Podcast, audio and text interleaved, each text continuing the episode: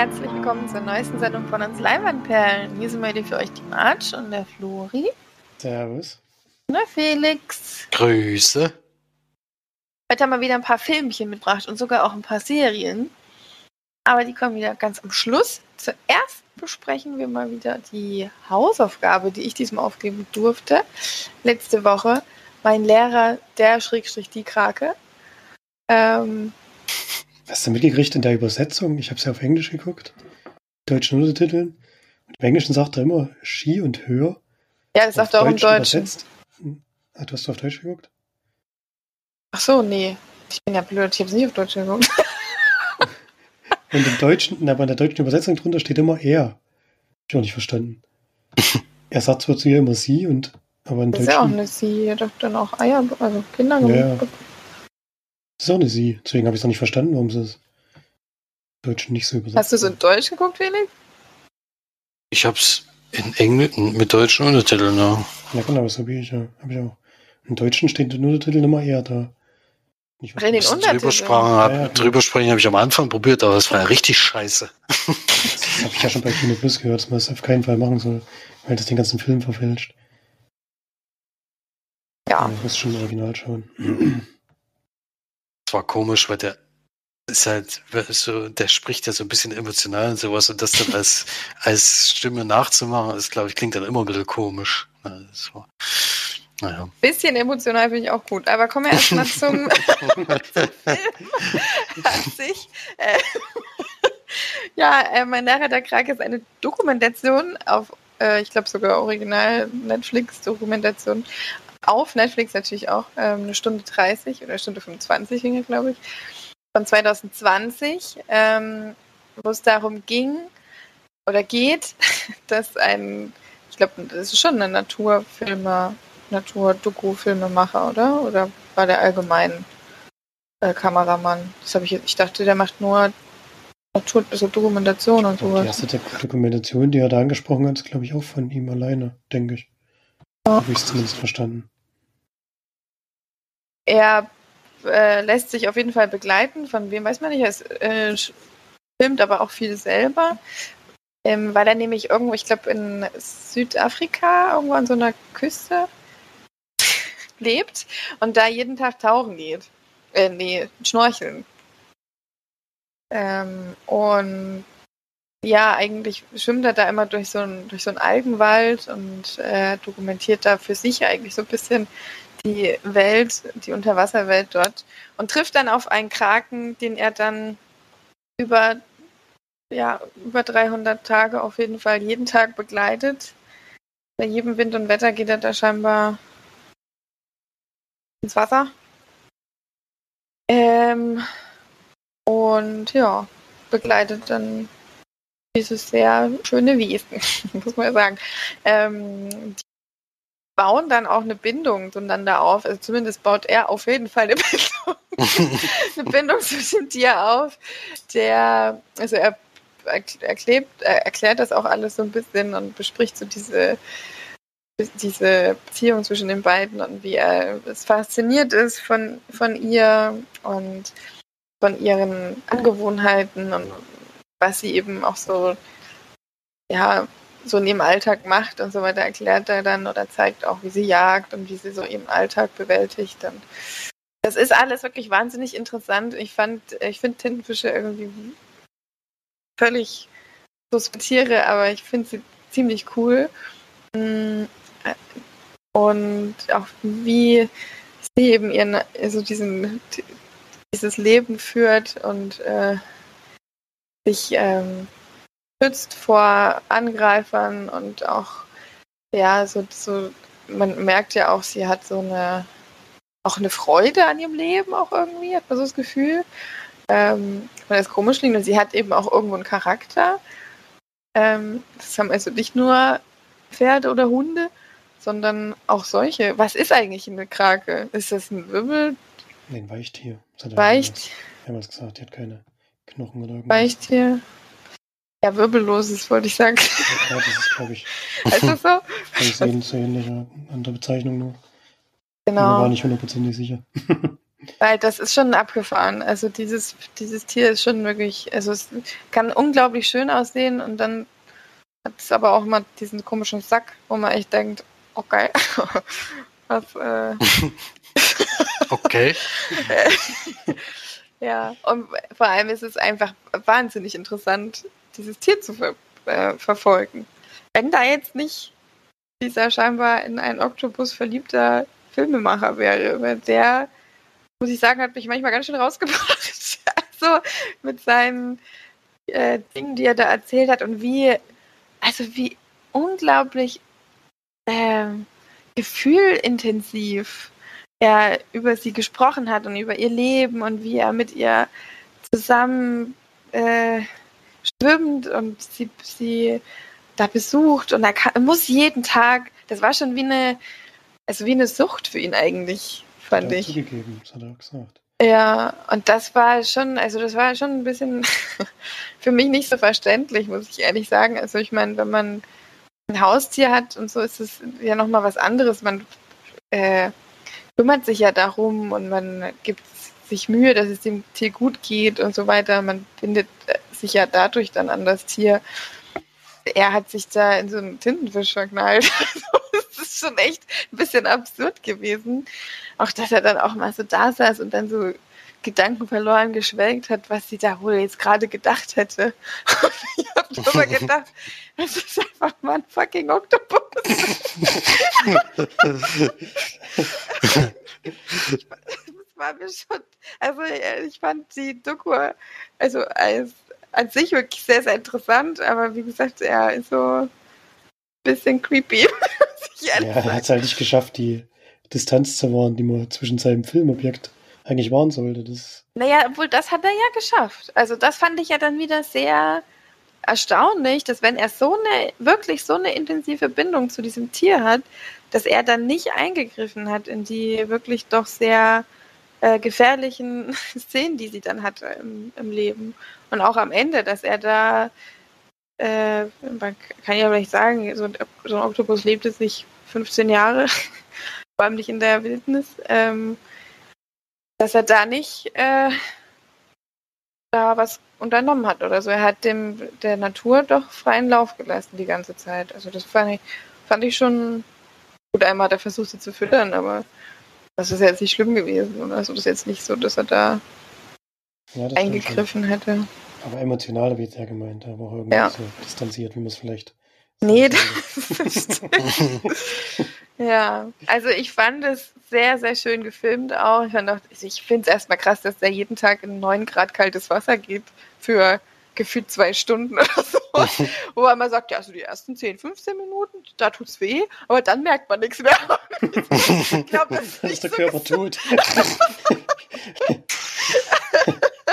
Ja, da habe ich okay, so gesund kann das jetzt nicht sein eigentlich. Aber er lebt ja noch. Also abgehärtet ist er bestimmt. Und ich fand auch die Szenerie einfach wahnsinnig schön in diesem Algenwald. Das, und dieses unglaublich klare Wasser, das hat halt so geholfen, dass das so beeindruckend ist, dass das Wasser einfach glasklar ist. Also man denkt eigentlich fast, das ist irgendwo an einem Gletscher gefilmt oder so, wenn man einfach alles sieht. Und ja, also das, äh, ich wäre da immer im Leben niemals geschwommen, weil ich einfach die ganze Zeit nur Schiss hätte. Vor allem mit diesem Algenwald da durchzutauchen, wo man dann von oben gar nichts mehr sieht oder so. Ja. Ähm, das fand ich schon, also von den Aufnahmen her war es echt richtig schön anzuschauen. Ja, wie fandet ihr es so? Ja, ich denke mal, da sind uns alle drei relativ einig. Also, ich fand es auch sehr schön. Ich fand auch, es gut aufgebaut, gut erklärt und so alles. Ich wusste jetzt auch nicht alles von so einem Oktopus, ehrlich gesagt. Also, hab da schon noch neue Sachen gelernt. Und ja, dass er ein bisschen komisch war, als im Film nicht geholfen, aber es hat mich jetzt auch nicht kaputt gemacht. Muss ich nee. auch dazu sagen. Wenn man das vorher weiß, ich habe das ja auch schon zu ein paar Ecken gehört, kann man sich da auch so ein bisschen drauf einstellen und dann guckt man es halt so. Man weiß halt, er ist ein bisschen, ja, weiß nicht. Ob er jetzt wirklich verliebt ist, weiß ich nicht. Er ist halt sehr anhänglich. Man hofft, dass es nicht verliebt ist, ja. bei Kino Plus haben sie ja doch gemutmaßt, seine Frau ist nur am Anfang zu sehen, vielleicht ist die irgendwann abgehauen, weil der Ja, das, Le das, Leben, das Leben beeinflusst hat oder so. Keine Ahnung. Ich habe bestimmt über nichts anderes mal geredet, nur noch über Also, die und so. Ja. Äh, man hofft es nicht, aber man kann es zumindest nicht ausschließen, nachdem was man da gesehen hat. Mhm. ja, aber als Tierdokumentation funktioniert es schon auch, deswegen kann man da schon drüber weggucken. Ja, ich finde auch, als Tierdoku funktioniert, äh, er ist halt so ein bisschen wie das letzte Mal bei dem Geheimnis der, der Bäume. Aber da fand zu ich sehr, zu sehr im Mittelpunkt. Fand ich schon ein bisschen sehr viel krasser als bei, bei den Bäumen. Also da Fand fand ich- ich fand ich heftiger. Fand, fand ich immer lustig, dass sie ihn auch immer in so absoluter Nahaufnahme so sein Gesicht gezeigt haben, die ganze Zeit, wo er immer seine Emotionen hatte. So als hätten sie sich drüber lustig gemacht, so ungefähr. Und das Beste fand ich eigentlich immer, wenn er am Strand langgelaufen ist, dann war das auch noch in Zeitlupe.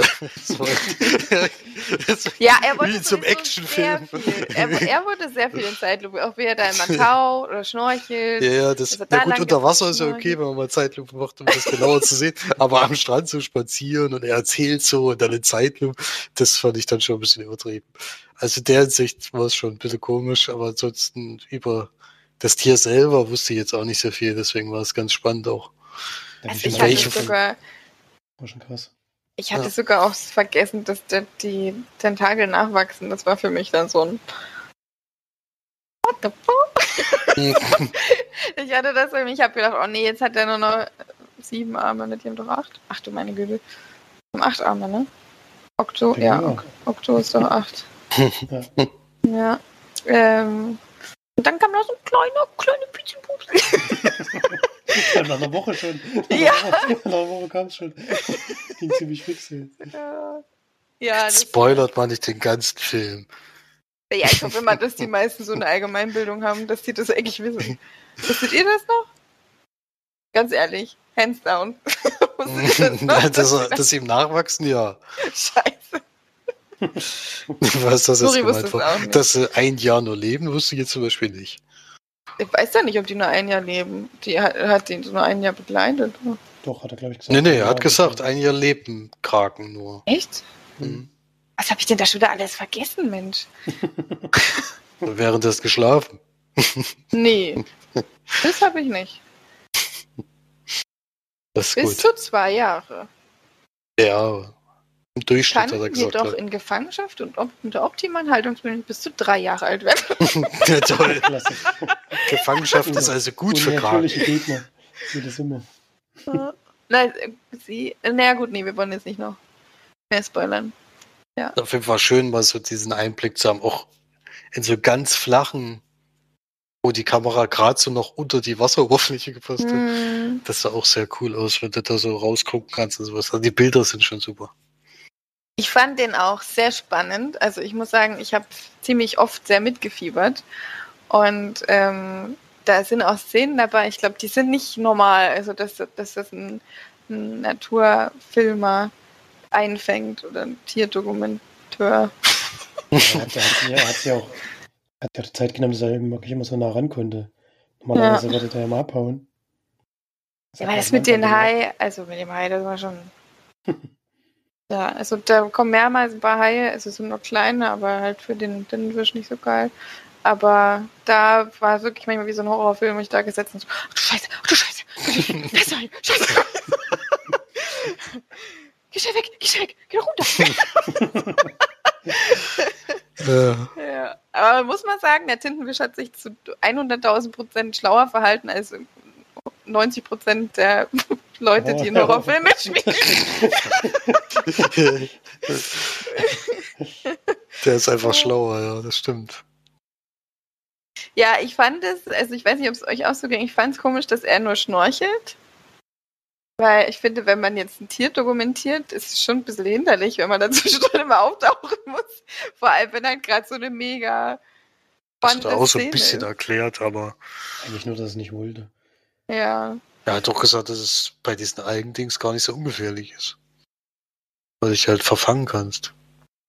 Du kannst, also, Ja, ich meine, es ist halt relativ flach. Er taucht ja jetzt nicht 20 Meter hoch, sondern es sind ungefähr Ja, aber zwei eine- Meter. einmal war halt die Szene dann die eigentlich sehr wichtig gewesen wäre, haben wir dann verpasst. ne? Mhm. Ja. Ja, da Ähm, wollte ich mal noch drei Minuten die Luft anhalten können, die dumme Sau. Ja. da war ich Der enttäuscht. war ja eh schon relativ. Menschlich war ich da enttäuscht. Der war eh immer schon relativ lang unter Wasser, muss man schon Ja. erzählen. Auf jeden Fall. Ey. Ich komme jetzt so. Ich habe das auch nicht ich- verstanden. Wie funktioniert denn Schnorcheln jetzt eigentlich? Kriegt der noch mal irgendwie Luft oder hält Nee. das? Du hältst da die Luft an. Du hältst da die Luft an, du kriegst nur, wenn. nicht lange drin. Nee. Ja, ja. Warte mal, also lang. jetzt mal ohne Mist, du weißt nicht, wie Schnorcheln geht. Was ist denn jetzt? Was kommt denn jetzt hier? Aber Ich weiß schon, wie ein ganz normaler Schnorchel funktioniert. Ich weiß noch nicht, ob so einer, so, ein- so, so ein Berufstaucher da noch irgendwie andere Möglichkeiten hat. Sowas weiß ich nicht. doch den Schnorchel gesehen. Was soll denn da noch passieren? Ich habe doch keine Ahnung, deswegen habe ich doch gefragt. Er irgendwo so eine Luftreserve in dem, in dem Schlauch drin. Eine Luftblase drüber gemacht. Ja. Und dann hat er einfach so lang gestorchelt, dass er bis oben reicht. Ey, das wäre geil. Stell dir mal vor, das würde der immer so mittragen. So von seinem Haus zu dem Strand. so eine ewig lange Stange. Äh. Ja, er ist übrigens noch verheiratet mit seiner Frau. Ich habe nachgeschaut. Achso, das war jetzt noch wichtig. ist das haben wir die Klasse abgearbeitet. Craig Foster heißt er übrigens, weil wir jetzt noch gar nicht ähm, darüber ges gesprochen haben. Die, ähm, die es gedreht haben, sind James Reed und Pippa Ehrlich. Ich finde den Namen total schön. Der stand am Anfang auch da. Pippa. Pippa Ehrlich. Die kommt bestimmt irgendwo hier aus Europa. Pippa haben, Ehrlich. die, haben die da mitgedreht? Ich verstehe es nicht ganz. Äh, Sie haben ihn doch ge gefilmt. Ach so, das ja. In den Szenen, ja. Ja. Ich dachte jetzt unter Wasser noch. Da war Ja, na, unter was? Nee. Der wurde doch da voll oft ge gezeigt. Ja, aber und, jetzt nicht. Ich weiß nicht, ob dann die Szenen mit dem. Ja, doch, teilweise schon, das stimmt. ja. Also ich denke schon, dass sie auch den Oktopus kennengelernt haben. Ja. Ein Jahr, ey, das ist schon echt wenig. Zwei Jahre auch. Dann kriegen die irgendwie tausende von Kindern, damit dann drei überleben oder so. Das ist aber, das ist aber fast bei jedem Tier so, Alter. Gerade die, die Eier legen. Bei jedem Tier. Was für eine Kuh legt denn tausend Gelb? Na, ich meine jetzt, ja. Also, Fische, bei Fischen zum Beispiel ist es auch Ja, so. Sind ja, die klar. legen auch wahnsinnig viel Eier. Ja, Und da überlebt man Bruchteil. Unter Wasser vielleicht. äh, Aber ansonsten. Ja. Hm. Ja, also ich fand den schön. Trotz des etwas übertriebenen. Alles, hat alles reingelegt in die Rolle. ja. ja, Ja, haben mir jetzt auch gefallen. So ist es nicht. das ist schön. Das freut mich. Es war trotzdem, dass ich diese zwei Dokus rausgeholt habe, wo es eigentlich nicht um die, das Tier oder das Ding ging. aber Beim es einen ging es nicht, nicht um Bäume und hier ging es da ging es Berg. schon auch um Bäume. so halb halb. Ja. Also ich fand's cool. Ich hab's gern geguckt. Geht jetzt auch nicht so ewig. Das ist das Schöne. 10 Minuten, glaube ich. Ne? Stunde 25.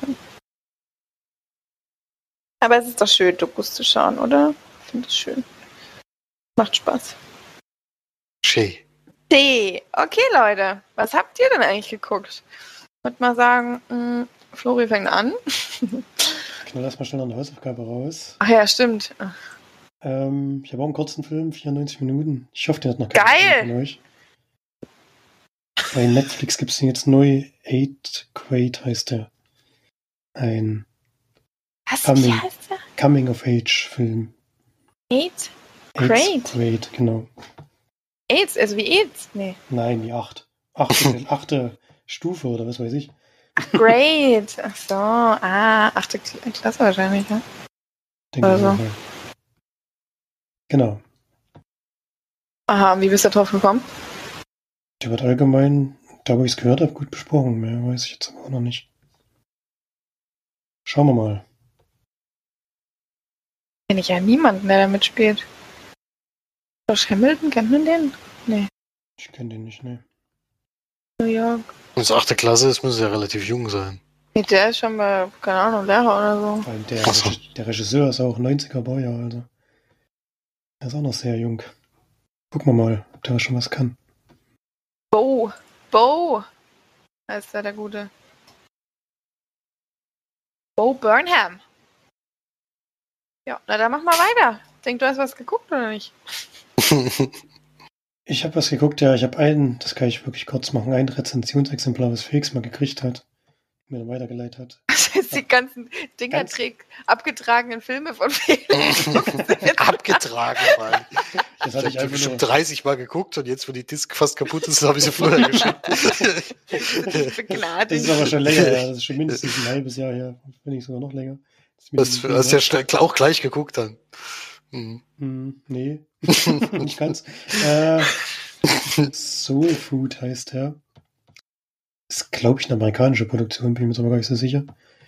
Und geht um so einen jungen Mann, der ist, glaube ich, zwölf.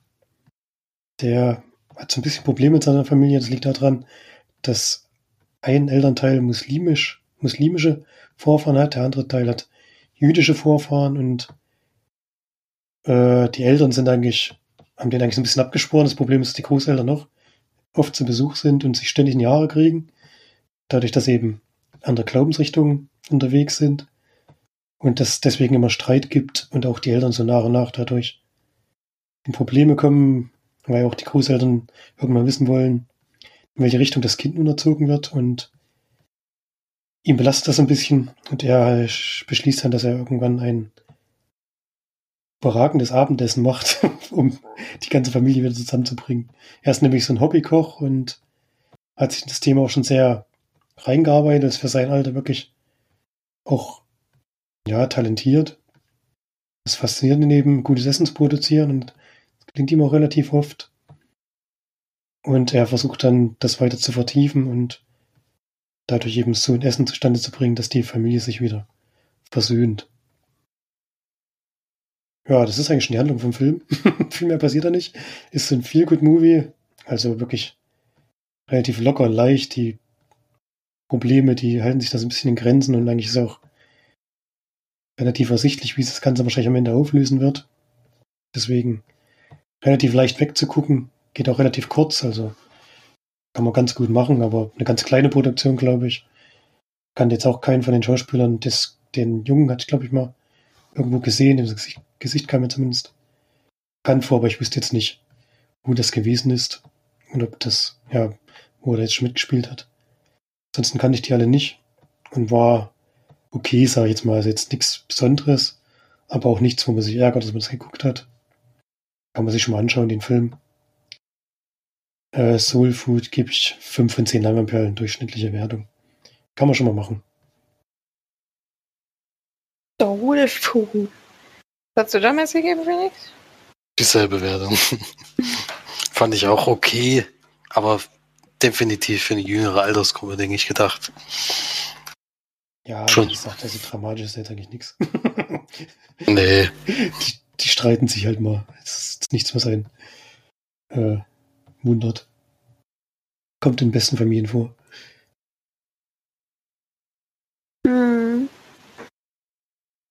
Cool, Felix. Dann hast du ja jetzt hier scheinbar irgendwie sechs, zwölf Stunden Film geguckt. in der letzten Woche. Ja, es war schon eine sehr lange Zeit. Ich hab, wurde wieder von einer Filmverleih angeschrieben, ob, ob ich nicht was gucken möchte. Und tatsächlich ist so, dass, dass, dass der erfolgreichste Film 2020 gewesen ist, mit Einnahmen von 420 Millionen. Das Jetzt war, musst du da diesen chinesischen Kriegsfilm gucken.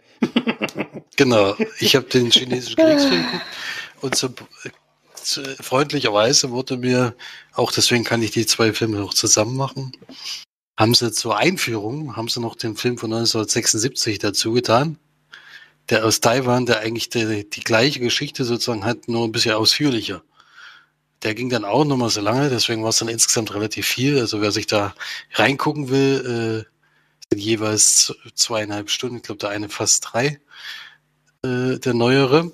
Und es geht um die längste Brücke von 1976, wie gesagt. Ähm, der beschäftigt sich mit dem Krieg zwischen China und Japan. Die sind nämlich, die Japaner sind nicht nur nach Pearl Harbor geflogen, um äh, USA äh, einzunehmen oder jedenfalls äh, die zu bekriegen, sondern die haben gleichzeitig auch eine Offensive gegen, gegen China gestartet und sind da einmarschiert und dann waren da auch sehr auf dem Vormarsch. Und dann geht's äh, da um eine Brücke, die, zu, äh, die nach Shanghai führt, die unbedingt verteidigt werden soll mit allen Mitteln. Äh, die sollen auf keinen Fall in die, äh, in die nach Shanghai eben einmarschieren. Das äh, unbedingt verhindert werden. Die verschanzen sich da in so ein altes Lagerhaus, von wo früher auch Munition und sowas gelagert wurde. Und da ähm, deswegen auch der Name nachher von dem anderen Film mit 800. Das sind 800 Mann, die gegen was, also gegen eine immense Anzahl von, von Japanern da gegenüberstehen. Aber dadurch, dass die so verschanzt sind, sind die total schwer einzunehmen. Und davon handelt der Film. Und so ähnlich ist es dem neueren. Nur, dass da gar nicht viel Vorgeschichte gebracht wird. Es wird ein bisschen Text, äh, nur im Text mal ganz kurz erklärt und dann wirst du eigentlich sofort reingeworfen in diese, die sind dann schon in dem Haus drinne und äh, die Japaner kommen sozusagen auf die zu. Und das Skurrile an dem Film ist, oder an der Situation überhaupt damals, das beruht ja auf einer wahren Begebenheit, ist, dass das so ein, wie gesagt, so ein Industriegebäude ist, so ein Riesending. Und dahinter ist ein Fluss und da ist, wie gesagt, diese Brücke, die in dem ersten Titel eben benannt wird. Und auf der anderen Seite ist Shanghai und Shanghai ist in dem Fall, die, die machen sich noch überhaupt keinen Kopf, dass da die Japaner sind. Das heißt, die, da ist so eine richtige Einkaufspassage und so, eine, so ein Casino und ein Theater und da sind auch diese Reporter von, von anderen Ländern und sowas. Die sind da einfach auf der anderen Straße und die feiern dann noch die ganze Zeit richtig, während da drüben die ganze Zeit die Leute da sterben und sich die ganze Zeit bekriegen, ist da drüben noch relativ normales Leben, weil die anscheinend denken, da wird schon nichts passieren. Aber mit der Zeit ist dann halt so, dass die wirklich äh, wirklich überrannt werden und eigentlich offensichtlich ist, dass die da das nicht lange durchhalten werden. Und darum geht's halt in den beiden Filmen. Äh, wie gesagt, in dem einen ein bisschen ausführlicher, im anderen dafür opulent und äh, ganz ganz anders gefilmt auf jeden Fall. Das andere ist schon, äh, dem merkt man natürlich das Alter inzwischen an. Und es war dann ganz angenehm. Ich habe den auch in Originalsprache mit englischen Untertiteln gesehen. Da musste natürlich die ganze Zeit mitlesen. De, den neuen Film konnte ich, gab es zum Glück schon deutsch synchronisiert. Äh, das war dann ein bisschen angenehmer zu gucken auf jeden Fall. Und da war aber dann wieder der negative Punkt. Es gibt in dem Film äh, Chinesen, es gibt in dem Film Japaner, es gibt Engländer, es gibt Amerikaner die drinnen vorkommen und alle sprechen Deutsch. Das war natürlich im anderen Film so, dass du dann, wenn die Amerikaner und die Engländer da waren, hast du wenigstens mal was verstanden, sozusagen. Äh, das fand ich ein bisschen doof, dass man da nicht gesagt hat, na gut, wenn die kommen, dann macht man deutsche Untertitel oder sowas. So klang so, als würden sie alle die gleiche Sprache sprechen, das natürlich Quatsch ist. Ja. Äh, so im Vergleich, der alte Film, wie gesagt, ist, denke ich mal, detailgetreuer. Äh, aber auch sehr lang und äh, man muss schon durchhalten, finde ich, bei dem Film. Und der neue ist halt wirklich ein Actionfeuerwerk. Also es ist absoluter Wahnsinn, was sie da abbrennen die ganze Zeit. Erstens vom Bild her ist es schon, es ist komplett in so ein, eigentlich in, in 4K gedreht worden auf jeden Fall und auch ähm, in IMAX, mit IMAX-Kameras, also da soll das eigentlich dafür rauskommen. Und sah, also die Bilder sahen wahnsinnig gut aus. Auch wurde damals ja sowieso nicht, aber auch jetzt, wenn, dann war es relativ gutes CGI, weil es sah, sah zwischenzeitlich echt, echt sehr, sehr gut aus. Auch wie die sich da drinnen verschanzt haben und wie die da alle raus, äh, diese ganzen Action-Sequenzen waren wirklich sehr gut gemacht. Aber es ist dann halt wirklich zweieinhalb Stunden dieser Kampf gewesen. Es gibt ja nicht irgendwie andere Sachen noch. Äh, es ist am Anfang sehr sozialkritisch, also überhaupt, äh, auch die Chinesen kommen da nicht so ganz so gut weg am Anfang. Gegen Ende wird's dann aber, denke ich, wieder so sehr patriotisch. Äh, da muss man dann wieder ein paar Augen zudrücken, finde ich. Das hatten sie eigentlich am Anfang nicht gemacht, weil da wurden beide Seiten eigentlich als negativ dargestellt, also in irgendeiner Form negativ dargestellt. Die einen machen halt, ja, wie man halt Krieg so führt, da gibt's keine Guten und keine Bösen so richtig. Äh, die Vorgehensweise auf beiden Seiten einfach großer Mist. Aber dass die Japaner natürlich einmarschieren, das ist natürlich trotzdem der, der Knackpunkt. Also da, da sind die natürlich äh, der Feind schlechthin in dem Moment. Und der Krieg hat auch sehr lange gedauert. Auch, äh, äh, und das erinnert so ein bisschen an 300, wo die sich da so verschanzt haben in diesen Gebirgs, äh, oder in dem Tal von diesem Gebirg, wo es nur einen Weg rein gibt. Und die haben sich halt wirklich in diesen Gebäude da eingeengt. Also Wahnsinn. Auch wie lange die das durchgehalten haben, gegen so eine riesige Übermacht, äh, haben die sich wirklich lange, lange, lange durchgehalten. Äh, deswegen sind die bis heute auch noch Helden sozusagen, weil die eigentlich die Shanghai vor vieles bewahrt hat, vor vielen ja, schlimmen Dingen, die wahrscheinlich wird werden. Äh, kann man auf jeden Fall gucken, finde ich. Äh, muss man sich aber darauf einstellen, dass wirklich zweieinhalb Stunden. Es gibt keine Story, es gibt jetzt kein, äh, kein zusammenhängende Geschichte, es ist einfach nur Überlebenskampf die ganze Zeit. Das ist der Film. Ja. Hat mir der Neuere trotzdem besser gefallen, weil er wirklich super aussieht. Äh, und weil es halt, weil es halt wirklich gut umgesetzt ist, diese Actionsequenzen. Ja. Bei dem mhm. einen, alten Film bin ich so bei fünf oder sechs von zehn, bei dem neuen würde ich so sieben geben, weil es wirklich. Aber man muss, man muss schon Sitzfleisch haben und auch die äh, jetzt keine Angst davor haben, dass es eben relativ, es ist auch schon relativ brutal, muss man sagen. Wieso guckst du das jetzt? Wieso? Naja, das kann ich dich ja dann auch gleich fragen.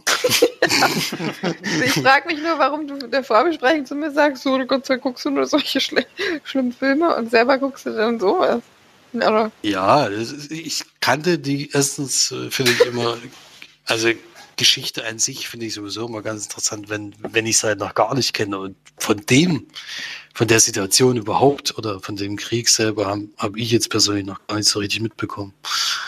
Ähm, es hier im Geschichtsunterricht ging es ja eher dann wirklich um die deutsche Geschichte im Zweiten Weltkrieg, das kann man auch nachvollziehen.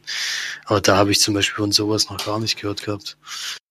Und da gucke ich mir sowas schon mal an, aber ich lege das jetzt nicht unbedingt drauf an. Ich habe einfach nur gesehen, der größte Kinohit des Jahres und drunter stand wieder äh, äh, vergleichbar mit Dunkirk und 1917 äh, und sowas. Da habe ich gedacht, ne, dann kann man sich bestimmt mal angucken. Und das hat sich ja auch herausgestellt, dass das auch so ist. Also angucken kann man den sich schon mal. Ja. Nur da. Oh ja, da mache ich mal einen fließenden Übergang. Auch keine, keine Ahnung, wie ich jetzt überleiten soll. äh, zu meiner wöchentlichen Agatha Christie äh, Kategorie. äh, Mörder Ahoy habe ich geschaut, von 1964 in Schwarz-Weiß.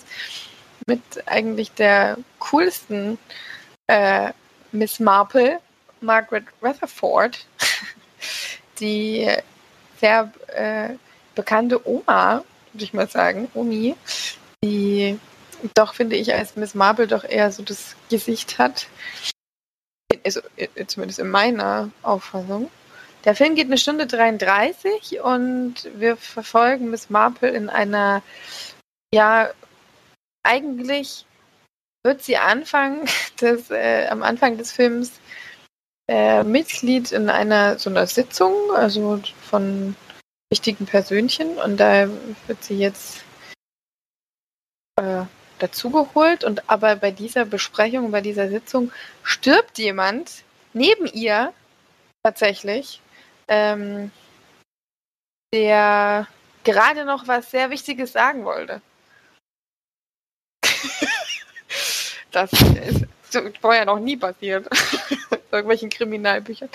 Und ähm, es ging dabei tatsächlich auch in dieser Sitzung um ein Schiff, auf dem scheinbar Matrosen und so weiter ausgebildet werden ein Kriegsmarineschiff, ähm, was quasi ein paar ja, kriminalistische Machenschaften be also beherbergt, sag ich mal.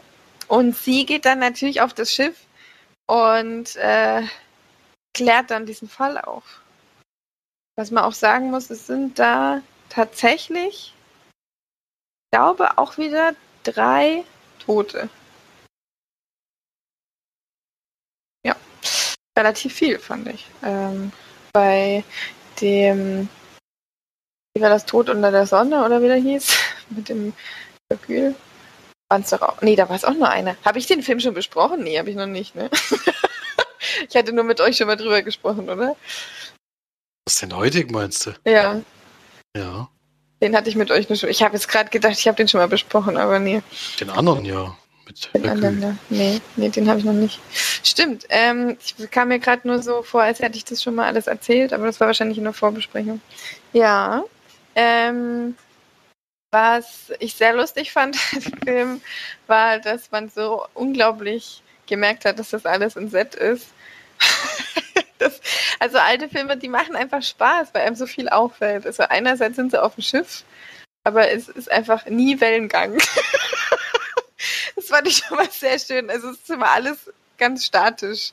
Also wir sind zwar auf dem Meer, aber es äh, wackelt halt nie.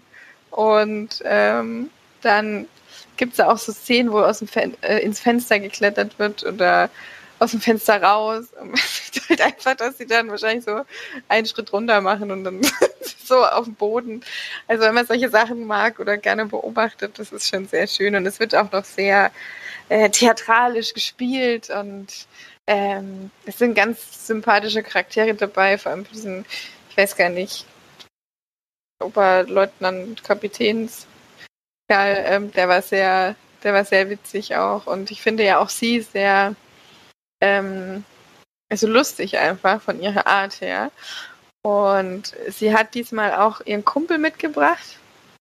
Ich glaube, das ist so ein Polizei, ehemaliger Polizeiinspektor oder so, mit dem sie da immer mal äh, ja, Fälle aufklärt. Und er ist, während sie auf dem Schiff ist, äh, an Land im Hotel und dann unterhalten wir Taschenlampen, Morskurs und so. das ist schon sehr, ja, es ist wirklich schön. Es wirkt alles wie so ein, wie so eine Drei-Fragezeichen-Folge. Eigentlich. Und ja, man kommt nicht auf den Mörder, das mag ich ja bei Agatha Christie, das ist doch immer sehr. Mh, also ich hätte niemals gedacht, dass es der ist, also keine Ahnung. Aber es war jetzt auch nicht so, dass ich da gesessen habe und mitgefiebert habe, oh, wann, wann kommt jetzt endlich der Mörder raus? Sondern es ist einfach lustig zu verfolgen, wie sie dann, dann auch doch drauf kommt. Und was er auch so für Tricks auf Lager hat. Also einmal streut sie sogar Popcorn auf die Treppe, damit sie hört, wer, wenn da jemand runterläuft. Vor allem ist das halt auch, stell dir mal vor, du gehst mit dem Schiff eine Treppe runter und nicht überall Popcorn. Das ist auch überhaupt nicht auffällig. Hier liegt auch immer überall Popcorn rum, also so ganz normal. ja, ähm, ist, es ist ein schöner Film. Ich weiß nicht, was man da geben soll. Sieben von zehn Einwandteilen einfach mal, weil es Spaß macht und ich die Filme mag oder auch Agatha Christie einfach schön finde. Ja. Das war Mörder Ahoy. Und jetzt kommt Flori. Bin ich dran? Ja, Was ist denn bei dir als, als nächstes auf dem Plan eigentlich bei Miss Marvel? Das war erstmal wichtig zu wissen. Wieso? Gibt's da jetzt, äh, hast du jetzt noch Reserven oder geht das jetzt langsam Ende der Reihe? Ich müsste jetzt tatsächlich in die, in die Taschen greifen. Äh, ich hätte noch zwei, die ich kaufen kann. Aber es sind halt auch Und immer 4 das, Euro. das ist alles krass. noch mit der, der, mit der Schauspielerin sozusagen. Die, die zu kaufen mit der- sind, mit Margaret. Genau, mit Margaret Rutherford. Ähm, Eine andere Verfilmung von ihr gibt's jetzt gar nicht sozusagen. Ähm, gibt es schon, aber es, es gibt eine Serie zum Beispiel. Ähm, und sonst ist Miss Marple wirklich leider. Ja, also es gibt noch 16.50 Uhr ab Paddington und der Wachsblumenstrauß. Und dann ist halt eine Staffel Agatha Christie's Marple, aber ich weiß nicht, ob das eine Doku ist oder. Ach, vier. Frauen und ein Mord gibt's noch, genau. Den, den fand ich noch interessant. Sonst ist es äh, leider mau. Gibt noch ein bisschen Hercule, also der belgische Dude halt. Mhm. Ähm, Das kann man früher immer so, man hatte früher immer gedacht, das kommt jede Woche im Fernsehen, deswegen hat man immer gedacht, das gibt so bestimmt 100 Folgen oder so. Und dann haben sie wahrscheinlich immer nur wiederholt. kann schon sein. Ich, das kann natürlich auch sein, dass es noch mehr gibt, aber bei Amazon gibt es jetzt eben die. Ja. Die muss ich natürlich noch nachholen. Also die werden auch noch geguckt. Auf jeden Fall. Ja, achso, genau. Flori, was hast du eigentlich noch? Hast du noch was? Ja, ich habe nochmal geschaut, den ich schon mehrmals gesehen habe. Ich weiß gar nicht, ob wir schon mal besprochen haben. Hat mich trotzdem kurz, weil jetzt auch schon ein paar Jährchen alt ist. No Country for Old Men habe ich nochmal gesehen. Blu-ray Blu-ray geschenkt bekommen und hatte auch nochmal Bock, den zu gucken. Ähm, ein Film der Coen Brothers ist irgendwie ein, ja, ich weiß nicht, was man modernen Western nennen will, aber es geht so ein bisschen in die Richtung. Josh Brolin spielt die Hauptrolle neben Javier Bardem, die sind so die beiden den Film tragen. Als drittes noch Tommy Lee Jones, Woody Harrelson in der Nebenrolle, also auch wirklich bekannt besetzt, das Ganze. Und Josh Brolin spielt Lou Wellen. Und Lou Wellen ist, ja, ich glaube, er geht vor allem auf die Jagd, zumindest kommt es am Anfang des Films so vor. Ist äh, jetzt nicht, also finanziell nicht wirklich gut dastehend. Und in der Wüste kommt er ans, an Tatort, wo eine ziemliche Schießerei anscheinend stattgefunden hat. Also ein Haufen Mexikaner sind tot. Auf so einem Truck findet er auch einen ganzen Haufen Drogen. Den lässt er aber lieber liegen. äh, da, damit will er lieber nichts zu tun haben. Und denkt sich dann aber, wenn hier so viel Drogen gespielt sind, muss ja irgendwo das Geld sein. Macht sich dann auf die Suche und so ein bisschen Spurenleser und so und bekommt dann relativ schnell raus, wohin die Person verschwinden wollte, die jetzt das Geld hat. Und findet dann relativ fix eigentlich auch diesen Geldkoffer. Die Person, die mit abgehauen ist, war jetzt auch nicht unverletzt und ist inzwischen verschieden. Also steht er mit dem Geld da und steht natürlich vor der Entscheidung, was er jetzt macht. Drogengeld mitnehmen und versuchen, unauffällig damit durchzukommen. Oder ja, von dieser Geschichte Abstand zu nehmen. Und wenn man natürlich finanziell nicht so gut dargestellt ist, im Endeffekt nimmt er die Kohle natürlich mit, versucht es erstmal zu verstecken und ähm, unauffällig ja, damit umzugehen. Begeht dann aber, wie ich finde, einer der kleinen Kritikpunkte an dem Film von mir einen relativ großen Fehler, den ich jetzt im weiteren Film als selbst jetzt nicht dumm oder so. Deswegen habe ich diese Entscheidung nicht äh, verstanden. Er geht nämlich nochmal zurück, diesem Tatort und wird dann auch dort gesehen und ab dem Moment ist er ein Gejagter und ab dem Moment tritt dann auch Javier Bardem ähm, auf die Bildfläche. Der spielt Anton Chigurh, einen sehr kompromisslosen Auftragskiller, ähm, der seine Aufgabe wirklich auch sehr rabiat durchsetzt, auch skrupellos und ähm, in seiner Welt vielleicht irgendwie nachvollziehbar, aber für alle anderen ist er halt ja, ähm, jetzt fällt mir kein geeignetes Wort dafür ein. Psychopath, ja, das passt, glaube ich, ganz gut dazu. Und ihn beobachten wir dann, wie er eben Novellen jagt und ihm während des Films immer näher kommt und ob er es jetzt schafft, mit dem Geld abzuhauen oder ob er dann am Ende erwischt wird, das guckt man sich an. Tommy Lee Jones, habe ich noch erwähnt, spielt den Sheriff in diesem County, in dem dieser Mord passiert. Oder diese, das ist ja nicht nur ein Mord, das ist ja wie ein Shootout, kann man sagen. Und versucht dann auch dieser ganzen Geschichte auf den Grund zu gehen. Und das Ganze spitzt sich natürlich zum Ende hin immer mehr zu.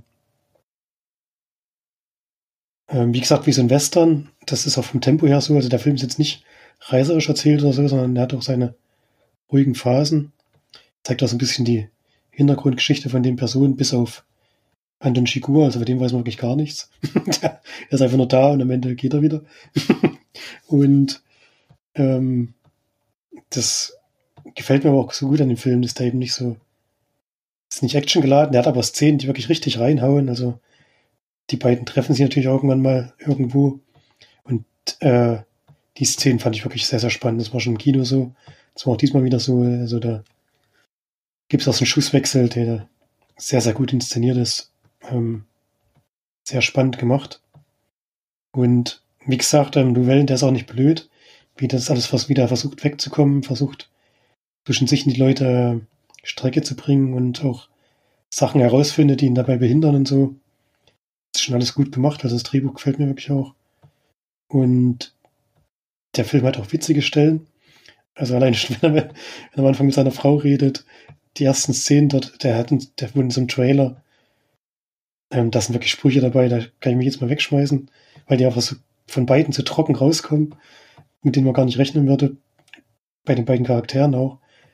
Aber finde ich wirklich mal wieder sehr witzig, was in so einem Film auch besonders ist, weil der ansonsten sehr düster ist, sehr, ja, also da ist jetzt ansonsten nichts Lustiges dran in dieser Geschichte. Also schon alleine die Szene in der Wüste ist schon sehr eindrucksam und nimmt dann schon vom ersten Moment dann richtig mit, weil schon viel passiert ist. Der verzichtet halt auch drauf, das zu zeigen. Und dadurch wird es eigentlich noch eindrücklicher, finde ich.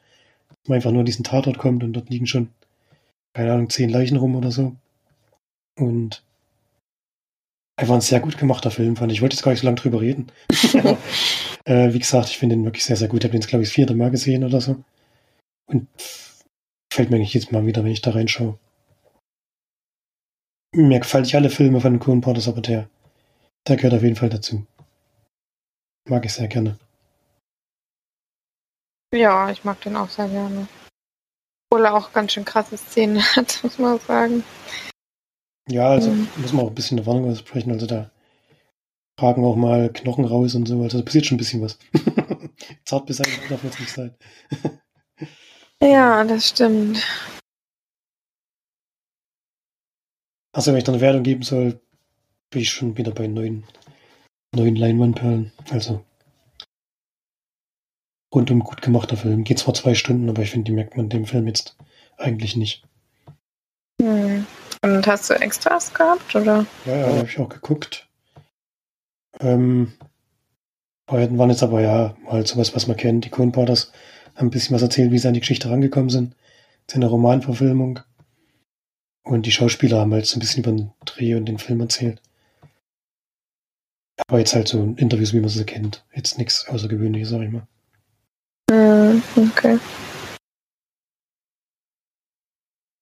Okay, cool. Ähm, dann, also ich glaube von uns, also für mich ist das auch ein 9 von 10 Film, zumindest in Erinnerung. Ich will den aber auch sehr gerne mal wieder gucken.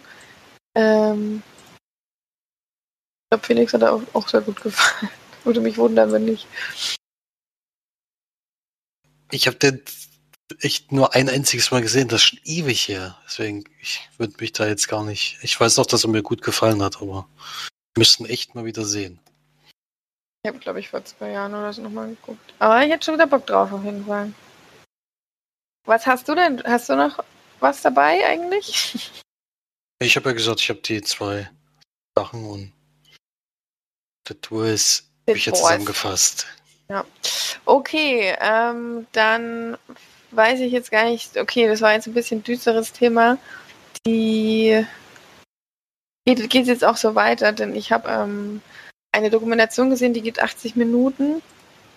Roll, Red Roll heißt die, von 2018, die quasi eine, einen Fall beleuchtet von 2012, und nämlich ein Mädchen ähm, von ihren Highschool-Kameraden sexuell missbraucht wird, beziehungsweise vergewaltigt wird und ähm, eine, ich sag mal, eine relativ so eine lokale Journalistin das in ihrem Blog berichtet über äh, ja die Twitter-Einträge dieser, dieser Jungs und ähm, wie sie sich über sie lustig machen und über Bilder ähm, von dem Mädchen und ähm, diese eben ins Netz stellen.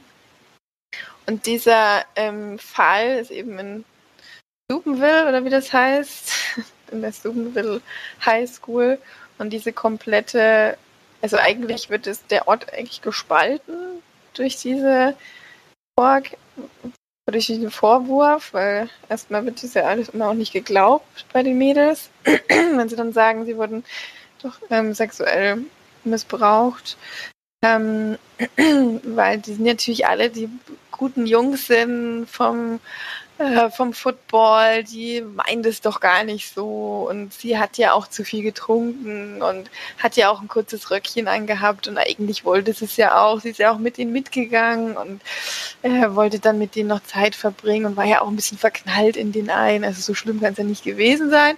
Das war so, ist die eine Seite dieses, dieses Örtchens, die das sagt. Die andere war Gott sei Dank dann eher anders, äh, die sich dann da auch ein bisschen gegen diese ganze Sache gewandt haben, wo dann auch tatsächlich wieder mal rauskam, dass es das schon deutlich vorher schon auch gab, wo sich dann auch Frauen gemeldet haben, die eben dort leben in diesem Ort und sagen, habe das leider auch schon miterlebt. Und dann gab es sogar eine, durch diesen, es werden eben zwei Jungs von diesem Footballteam werden, kommen vor Gericht, weil sie eben von dem Mädchen angezeigt werden, dass sie sie doch sexuell missbraucht haben und vergewaltigt haben.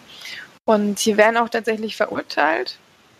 Und während dieses Gerichtsprozesses entsteht eigentlich so eine, wie so eine Art Bewegung, wo dann ganz viele Leute vor dem Gerichtssaal oder vor diesem Gerichtshaus stehen, natürlich demonstrieren und sich ähm, ja, maskieren und aber auch dann auftreten und die Maske wegnehmen und dann ihre Geschichte erzählen und so weiter. Und das, ja, wird dann auch gezeigt in dem, in der Dokumentation.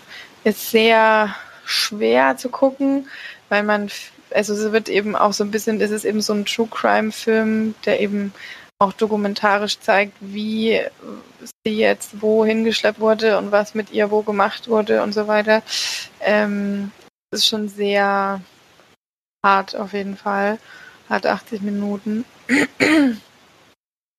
Und ähm, ja, ist aber trotzdem, finde ich, sehr, sehr wichtig, weil es ist eben immer noch Alltag und es ist bestimmt nicht die einzige der das passiert, vor allem eben von solchen, ja, von Jungs, die eben denken, sie können machen, was sie wollen, weil sie sind ja die Quarterback, keine Ahnung, Dudes, die halt äh, sowieso nicht rankommen. wenn man dann die Leute reden hört, den, den Trainer zum Beispiel, der dann, der dann gefragt wird, haben sie denn die Jungs dann aus dem Team genommen? Und hat er gesagt, normalerweise, wenn ich merke, dass sie Alkohol trinken, dann werden sie sofort vom Team verwiesen, aber die Jungs haben jetzt schon genug mitgemacht und sie werden ja jetzt hier ähm, äh, durch die Medien so schlimm dargestellt. Ich lege meine Hand ins Feuer, dass sie das niemals gemacht haben. Und dann kommen halt Videos und Bilder raus, bei denen es offensichtlich ist, dass alles, was das Mädchen sagt, stimmt. Und ja.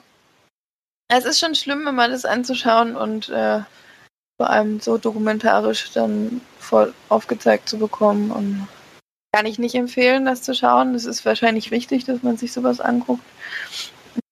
Und dem Ganzen einfach eine viel größere Plattform zu geben, dass alles so unter den Tisch gekehrt wird und darüber auch einfach nicht geredet wird.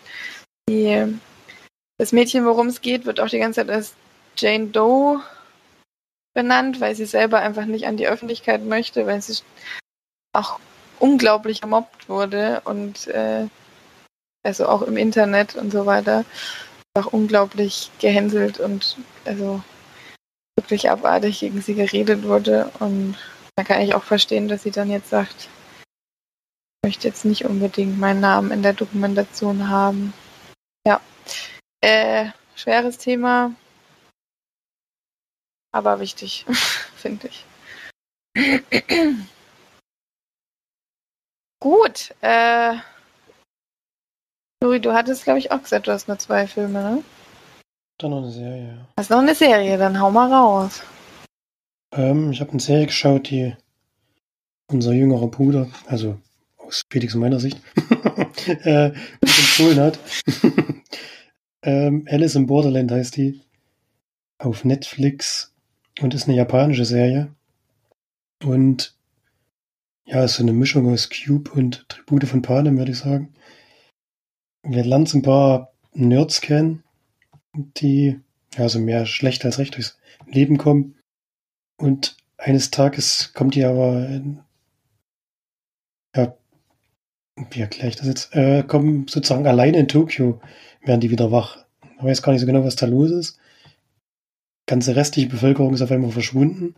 Und nach und nach bekommen sie mit, ähm, wie die Regeln dieser, nämlich so, dass man nur ein bestimmtes Zeitkontingent noch zur Verfügung hat.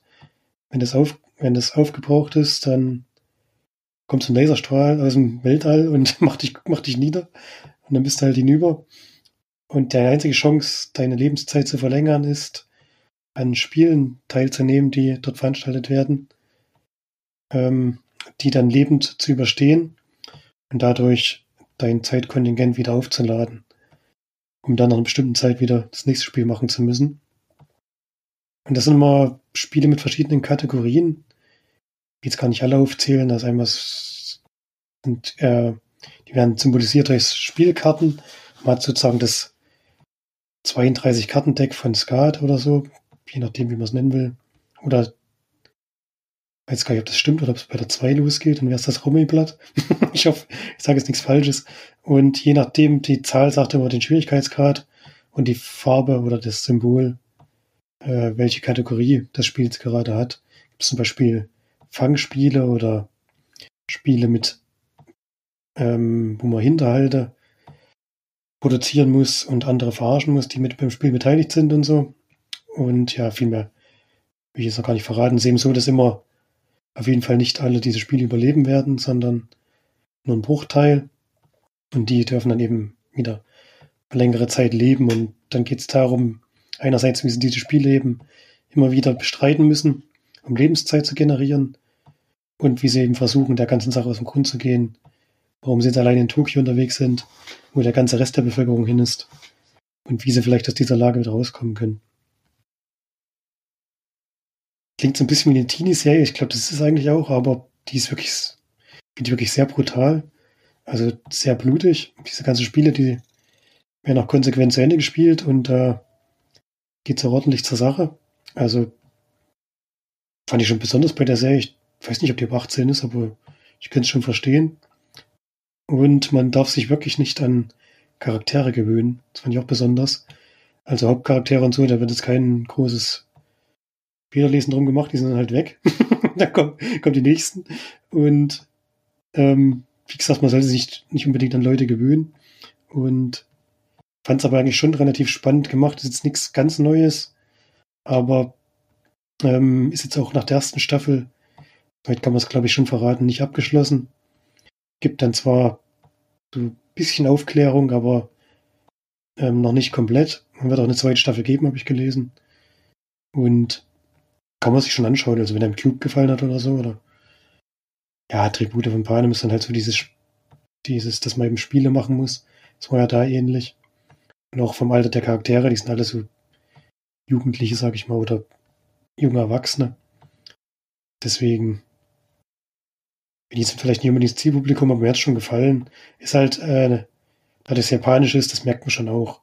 Ist relativ, ja, manchmal muss man sich schon dran gewöhnen, wie das gespielt wird. Ist ein bisschen overacted.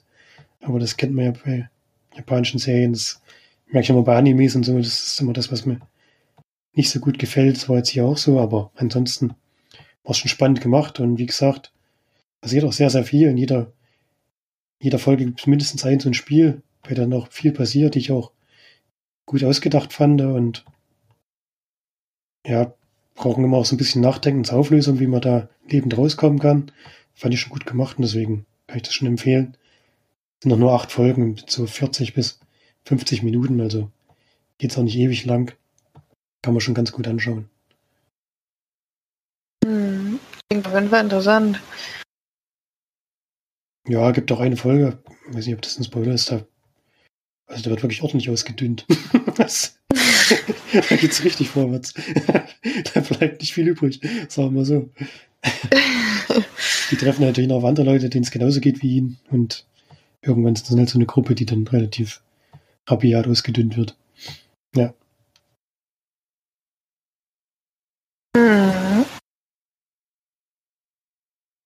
Okay, ich habe tatsächlich auch noch eine äh, Serie mitgebracht, die ich jetzt vor kurzem durchgebinged habe. Ähm, hat allerdings auch nur fünf äh, Folgen. deswegen ging das. Die gehen auch jeweils immer so äh, dreiviertel Stunde, ein bisschen weniger. Also kann man sehr gut gucken. Denn ich gucke mir nämlich nicht nur irgendwelche deprimierende, deprimierende Sachen an, sondern habe mir jetzt mal eine äh, Reality-TV-Serie angeschaut, damit ich euch erstmal richtig schön abschrecke. Sage ich das jetzt mal. Ähm, mit einer Staffel. Liebe im Spektrum heißt sie. Ich ob ihr davon schon gehört habt. Sicher nicht. Sicher nicht. Ja, ist gut, dass ihr jetzt erstmal so schön negativ seid, denn es ist nämlich eine ganz fantastische, sehr schöne dokumentarische Serie über Menschen, die Liebe suchen, aber im autistischen Spektrum sind. Das heißt, ähm, also wir verfolgen wirklich viele Charaktere, die teilweise auch das erste Mal in ihrem Leben sich mit jemandem treffen. Jeweils dann auch äh, mit Personen, die ebenso Autismus haben. Und denen es sehr, sehr am Herzen liegt, doch auch, äh, obwohl sie doch etwas Besonderes sind, ähm, auch einen Partner zu finden, mit dem sie vielleicht mal ihr Leben verbringen können. Und das ist so unglaublich herzerwärmend und so schön gemacht, dass ich, ähm, also ich habe wirklich so viel, so viel Liebe für diese Serie empfunden. Ich weiß nicht, wie das ist, wenn Leute das schauen, die mit solchen Personen zu tun haben, also mit äh, Leuten in so einem Krankheitsbild ob das für die vielleicht schwierig zu schauen ist. Allerdings war es immer so, dass ähm, die Bezugspersonen immer dabei waren und immer ihre Hand darüber hatten. Das ist also, es wird sich über nichts lustig gemacht. Man hat auch gemerkt, wenn die äh, Personen Schwierigkeiten hatten, wurde auch immer abgebrochen wurde auch immer nachgefragt, ist alles in Ordnung oder wie sieht's aus und so weiter. Es wurde nichts aufgezwungen. Zumindest kam es mir so sehr vor und ähm, es sind so unglaublich liebevolle Charaktere in dieser Serie, dass das, äh, also ich habe wirklich schon lange nicht mehr so was Schönes geschaut und so eine, ja, sowas Herzerwärmendes. Also es sind wirklich Charaktere dabei, die sind, da merkt man kaum, dass sie autistisch sind, nur in manchen Ansätzen. Dann äh, gibt es sogar zwei Pärchen, die man äh, über einen kurzen Zeitraum verfolgt, wie sie eben ihr Leben ähm, bestreiten zu zweit als äh, autistisches Paar. Und das ist so schön und so toll gemacht, dass ich da einfach, also es ist auch hier bei, was ist das hier, Serien irgendwas, 4,9 von 5 Bewertungen, äh, werden von fast 400 Bewertungen, also es wird schon sehr hoch bewertet alles. Und ich kann euch das wirklich sehr empfehlen, das mal zu schauen, weil das ist, man, es ist wirklich, es ist lustig, man traut sich auch da zu lachen, weil es ähm, einerseits versuchen, die Leute auch teilweise sehr lustig zu sein. Und ähm, es ist auch nicht so, dass man über sie lacht, sondern viel mit sie lacht. Also es gab zum Beispiel eine Situation, das war so eine Art Speed-Dating, ähm, wo sich dann autistische Personen miteinander kurz unterhalten. Und da hat die eine dann so gesagt, ja, ich bin 21 Jahre alt. Und dann hat er gemeint, 21 Jahre, 1997 geboren, das ist doch das Jahr, da kam man im Black raus. Solche Unterhaltungen begleitet man dann und das ist einfach, also das geht einem so ans Herz und ist so schön. Ich muss einfach diese Serie euch allen sehr ans Herz legen. Es ähm, ganz ich fand es einfach toll. Mit so einem doch sensiblen Thema sind die wirklich sehr gut umgegangen. Ja. Liebe im Spektrum, es ist nämlich das autistische Spektrum. Man merkt auch dort, keine Person ist da auch nur ansatzweise sich mal ähnlich. Es sind solche unterschiedlichen, ähm, ja, unterschiedlichen Krankheitsbilder und ja, es ist sehr auch informativ und man lernt eben sie auch ein bisschen in ihrem Leben kennen und finde, das war eine sehr, sehr schöne Sache.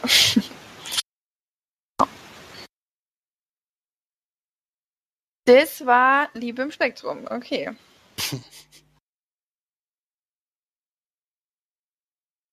Hättet ihr Interesse, sowas zu schauen oder eher nicht?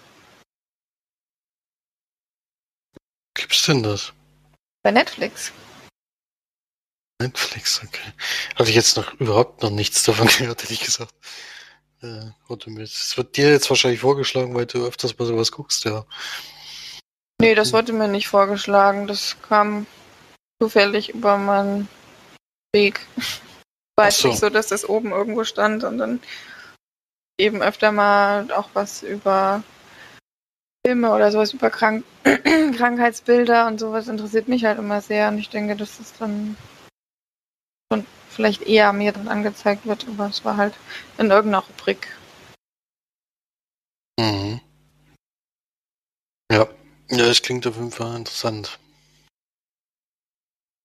Michael ist the best. Michael ist echt, ach, der ist so toll. Der, also da sind wirklich Personen drin, die, ach, die sind. Vor allem, wenn die Eltern auch darüber reden und denen geht das dann natürlich auch sehr nah und ich glaube, die freuen sich auch, dass das dann doch mal mehr Aufmerksamkeit bekommt, dieses Thema. Und ach, ich fand das einfach ging mir so nah. ja.